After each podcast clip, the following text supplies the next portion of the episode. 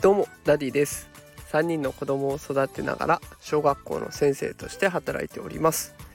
このラジオでは子育てや教育を楽にできるそんなヒントを毎日お送りしております。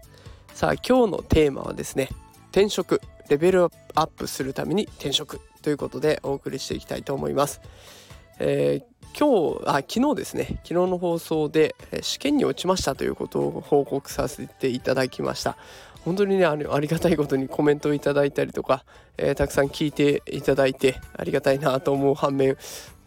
試験に落ちましたにいいねがいっぱいつくんですね。なんか不思議なもので試験に落ちました。いいねいいねいいねって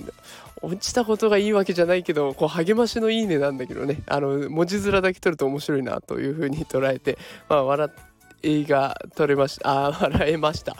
でそこで今日はね気持ちを切り替えてえー、今日レベルアップすることに対する決意表明をしてみようかなと思います。聞いていらっしゃる方にとってはねもう何のメリットにもなんないような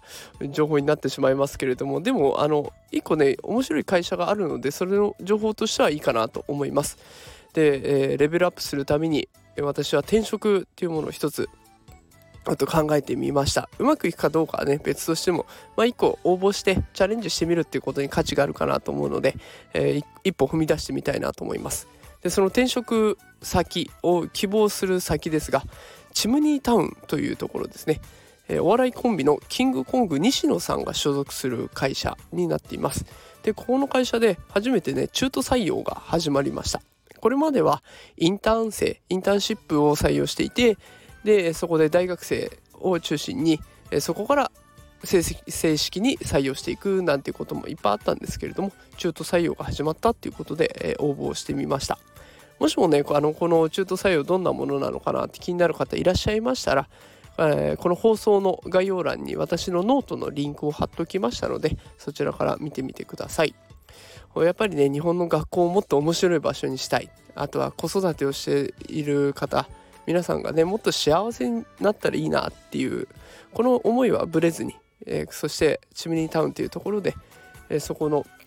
実現するための力をつけてでいきたいなと思っています。結果はどうなるか分かりませんがね自分自身を高めていきたいなと思っております。